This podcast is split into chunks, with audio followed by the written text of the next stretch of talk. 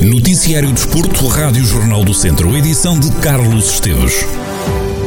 Começamos com a divisão de honra ao fim de nove jornadas completas. O Mortágua soma por vitórias todos os jogos que realizou, seguindo invicto na liderança da Zona Sul. Em exclusivo à Rádio Jornal do Centro, Rui Gomes, treinador da equipa, diz que o segredo é a entrega dos jogadores. O técnico falou de um plantel jovem, mas muito ambicioso. Na jornada do último fim de semana, o Mortágua venceu nelas por duas bolas a zero, reforçando a liderança para 10 pontos. Rui Gomes assumiu o equilíbrio na partida, mas defende que a vitória assentou bem ao Mortágua.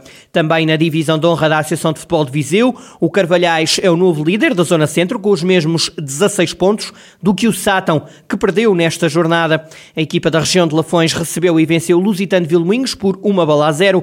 Fernando Pinto, treinador do Carvalhais, defende que o triunfo pela margem mínima é justo, mas avisa que a Zona Centro da Distrital Viziense é mais competitiva e equilibrada.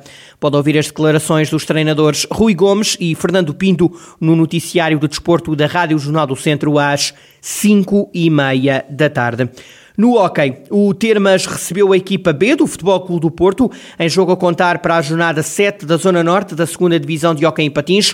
Os Beirões, em nono lugar com 6 pontos, recebiam os Dragões, que à entrada para esta jornada eram antepenúltimos classificados com apenas 3 pontos. Com golos de Hugo Santos, Miguel Henriques e o bis de Rodrigo Martins, os azuis e brancos levaram de vencida a equipa de São Pedro do Sul, que não conseguiu aumentar para 3 os jogos consecutivos a ganhar.